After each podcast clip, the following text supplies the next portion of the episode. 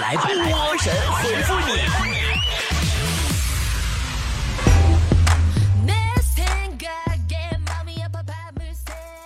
好了，今天我又差点要凌晨更新了，开不开心？我在前半夜把更新做完了。好了，今天来看大家的留言哈。圣诞老人说：“说波儿姐，一个男人是从什么时候开始真正长大的呢？我感觉我的男朋友好像一直都长不大一样。其实他早就长大了，从死不认错开始就已经长大了。”飞机长说：“我安排相亲了，还没参加过这类型的饭局，会不会特别的尬？我有点害怕。”大哥，你唱 rap 的还挺押韵呢。就这么说吧，两个人相亲。本质上叫做考颜，颜值的颜。这位大叔说，最近皮肤特别干，感觉像在沙漠里生活一样。我是不是应该听我妈话，多吃一些蔬菜水果，这样皮肤才能好一点呢？哼，那你肯定没用《资本论》。你用《资本论》的话，你皮肤好的不得了。你看我们工作室这波人啊。我们的水果摄入来源主要靠 KTV，我们的蔬菜摄入来源主要靠麻辣烫，我们的皮肤依然水水哒哒哒。喵喵说，二零一八年目标都能完成，那还要二零一九年干什么？所以我要一直拖拖拖，这样我就能活了。二零一九是用来打压你的呀，你以为？是然后用来完成目标的吗？你要真拿自己当天之骄子啊！暴晒发光体说：“我发现这段时间旧纸壳也太值钱了吧，感觉快要赶上钢和铁值钱了。以前要是攒点纸壳，我可能现在都能发家致富了。你净瞎扯，人是铁，饭是钢，一顿不吃可以省二十块钱，所以我觉得还是废钢铁比较值钱。”呃，新家说波姐是不是不是所有人生下来都是幸福的？那么幸福应该是怎么来的呢？幸福就像毛毛雨，不能，妈，这歌太暴露年龄了。幸福是等来的呀，就像小时候家里穷的没暖气，我就问我爸，爸爸爸爸。咱家啥时候能暖和呀？我爸就特别温柔的告诉我，等一等，等到夏天就暖和啦。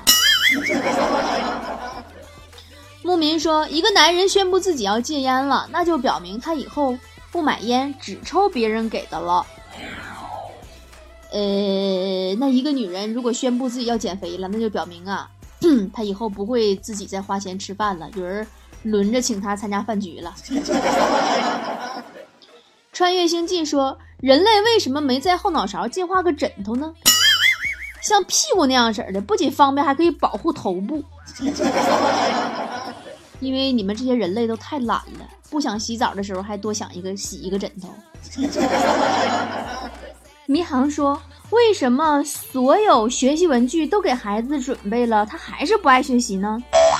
到底怎么他才能喜欢学习而可以好好学呢？”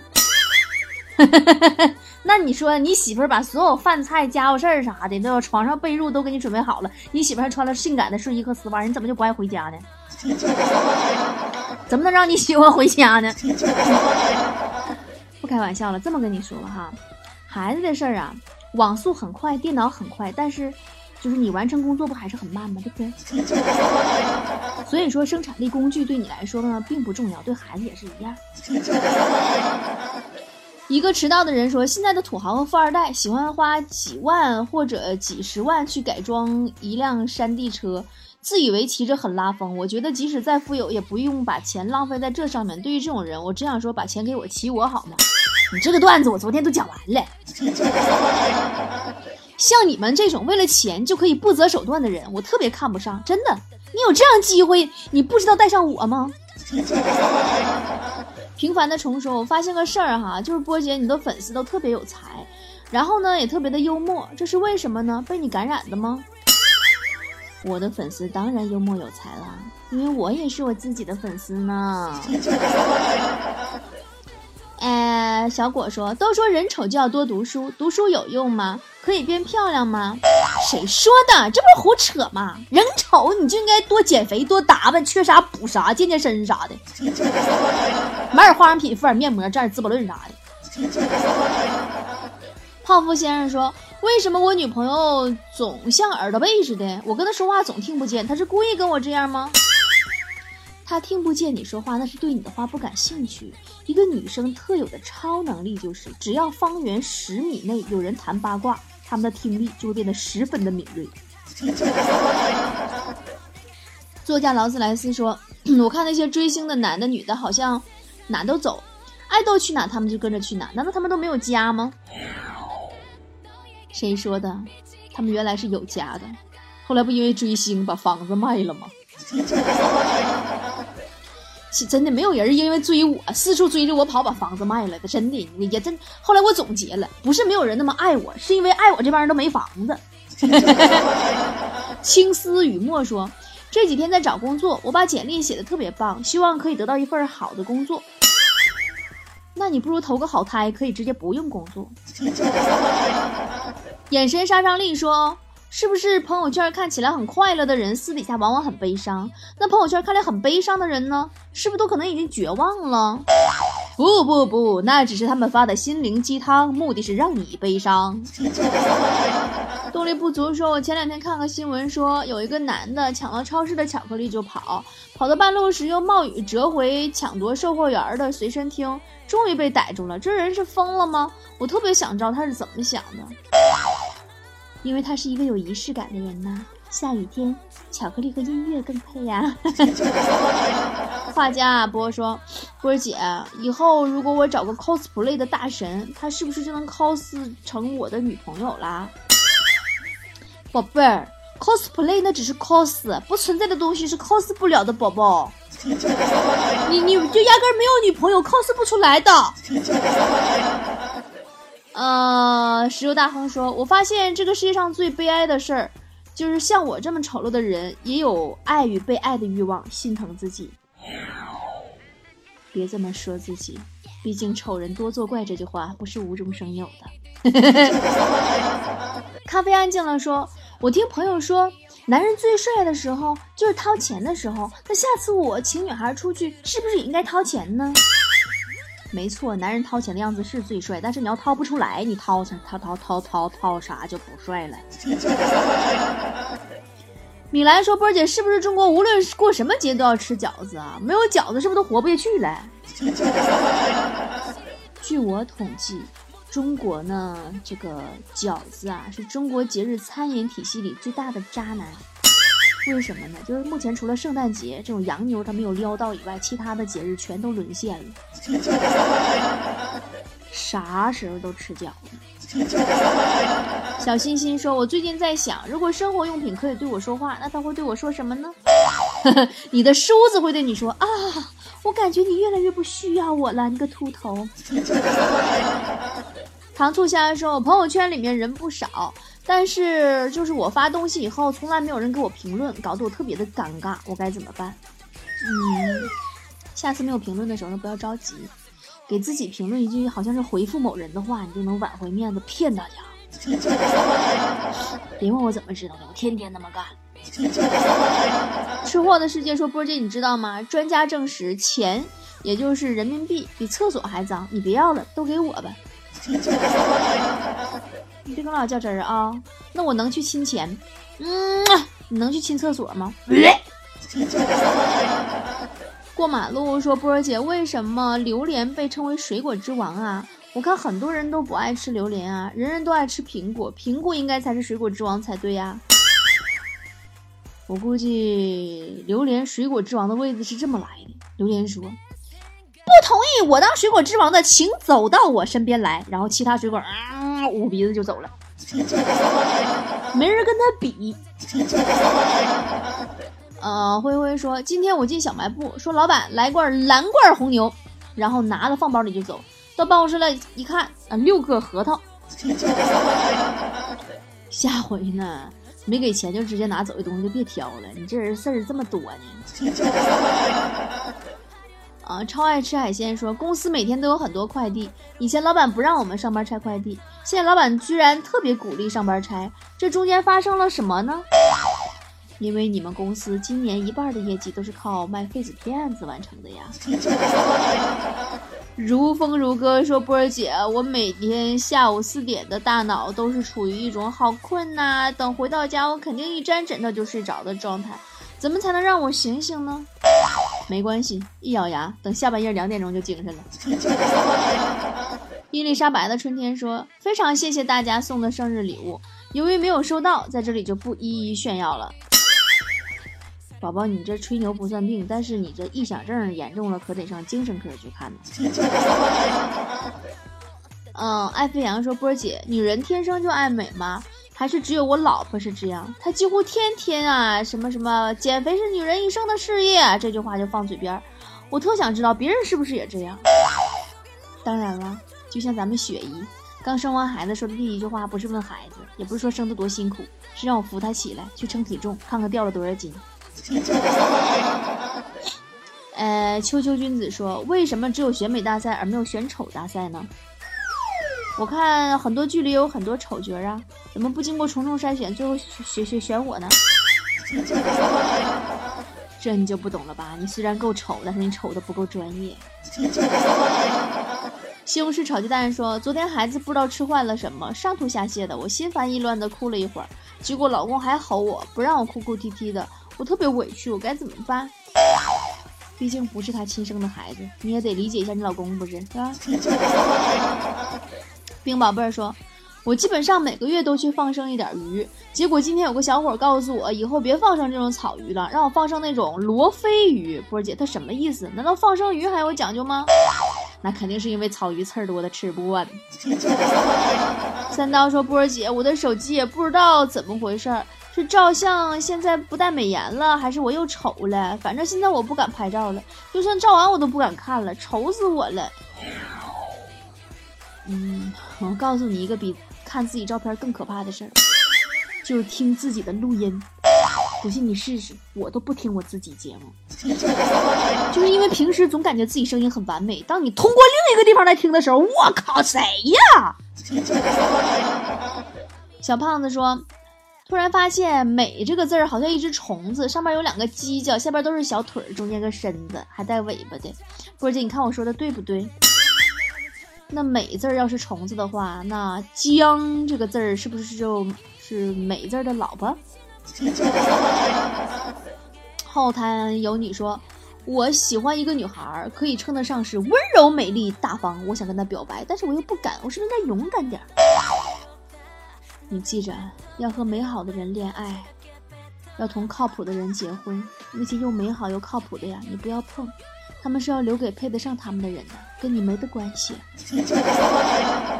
小宝说：“波儿姐，韩国又出事儿了。看新闻说，韩国曝光了职场性骚扰，涉及到老多行业、老多人了，包括好多精英啊、名人呐、政客呀、检察官呐、诗人、导演、教授、演员，还有著名导演金德基呢。你怎么看职场性骚扰这事儿，波姐？” 哎，像我这种真的是没有被骚扰过的人，我真的没有什么发言权。我不骚扰别人就不错了。金德基呀，不是金基德呀，是啊，金基德呀。我竟然有金鸡独立的感觉。说实话，我原来我还挺喜欢看他的作品的，虽然觉得挺变态，但是吧，挺哲学的，就他那个作品的感觉。没想到他这变态竟然是真的。既然是性骚扰的惯犯，真的是人品和才华不能相提并论呀！真的，这个世界上像你波姐我这样品学兼优、才貌双全、秀外慧中的，我这天生丽质的，我真的是不多了。再加一个温婉可人呐，美丽又大方啊！珍惜我吧，你们呐！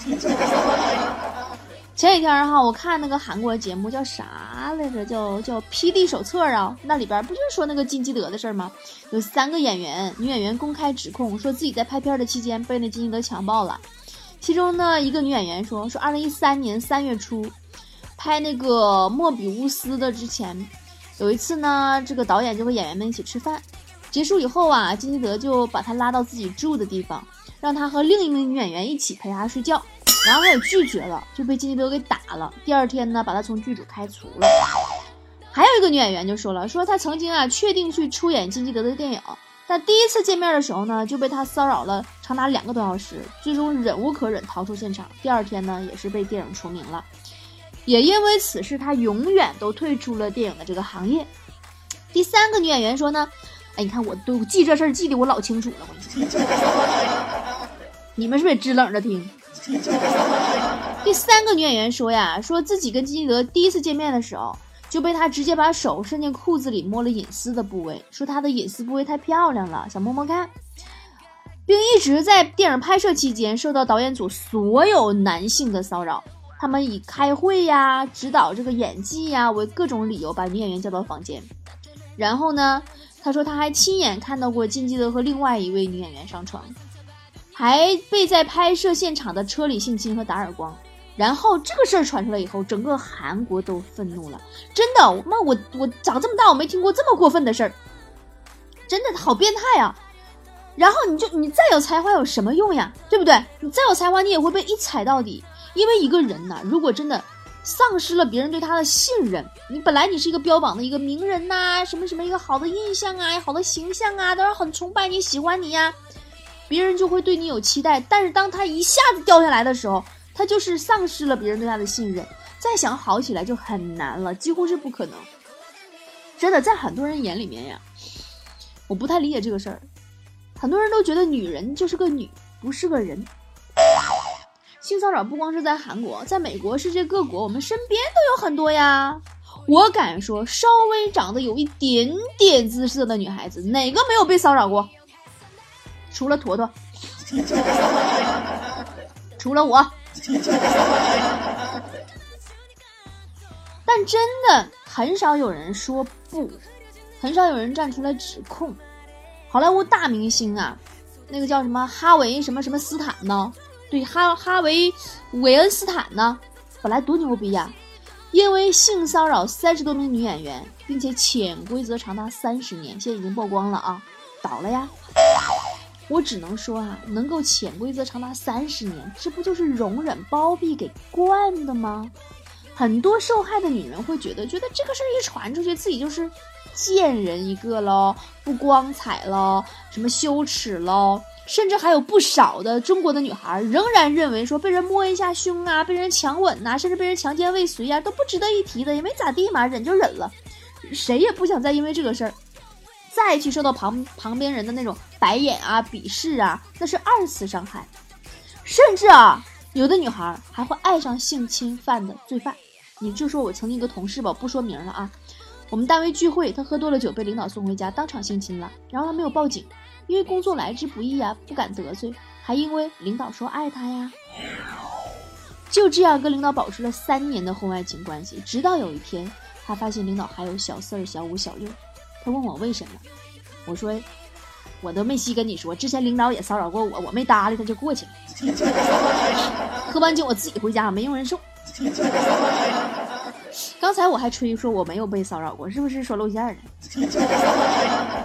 好吧，说他这话题啊，他当时他很伤心，他问我为什么，我说很简单呐，他会性侵你，也会性侵别人，他会说爱你，也会提上裤子去爱别人，他会一边睡他老婆，一边睡你，一边睡甲乙丙丁某啊，甲乙丙丁某都隐瞒不说，都耳根子软，跟你一样心软，爱上罪犯，如此一来，世界上的性侵就越来越多呀，多到一起接一起，举都不惜举呀。有调查数据显示，在北京，受到性骚扰困扰的职场女性高达百分之四十以上。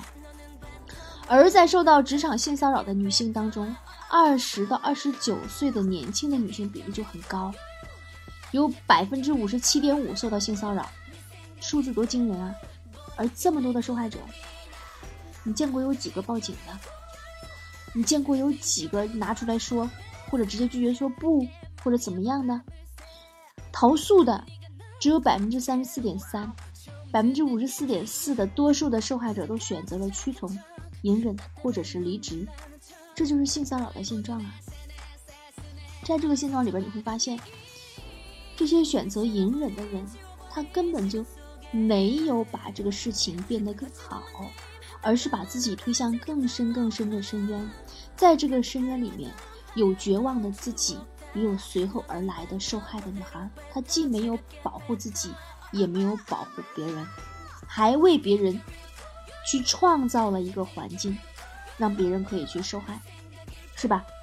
如果你我真的想终结这个性骚扰这个现象，终结这一切的发生，很简单，就是在第一次被骚扰的时候，就果断的、决断的，应该说果决的对那个人说不。